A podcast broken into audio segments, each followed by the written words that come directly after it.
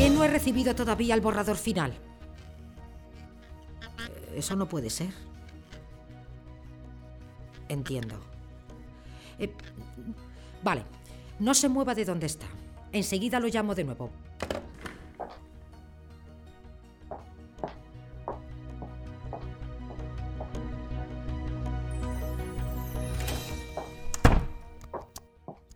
¿Por qué has paralizado mi propuesta? No es el momento de presentarla. Ya ha pasado un año, Andrea. Es hora de que comencemos a cumplir lo que nos prometimos. Esta propuesta sería un maravilloso punto de partida, la reconciliación. ¿Y cómo crees que reaccionarían los nuestros, eh? Los apasionados. Tenemos tres años más para convencerles de que es lo mejor. Y lo es. Transparencia y honestidad, Andrea. No fue así como llegamos al poder, ¿recuerdas?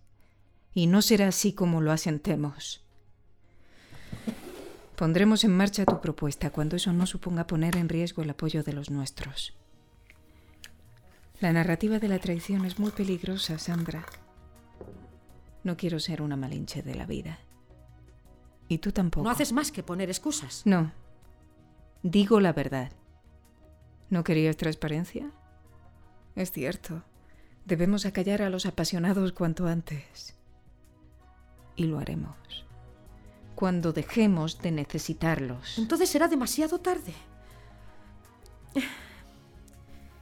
Voy a dimitir, a contar lo que hicimos. Lo negaré. Además, sin nosotras este país está perdido. ¿Qué dices? ¿No lo ves todavía? Hemos hecho todo lo posible por poner a unos en contra de otros. Y hemos triunfado, amiga mía. Somos el último tabique de contención. Sin nosotras, el caos. Sandra, tu propuesta, esta y las demás, saldrán adelante, te doy mi palabra. Solo que no ahora.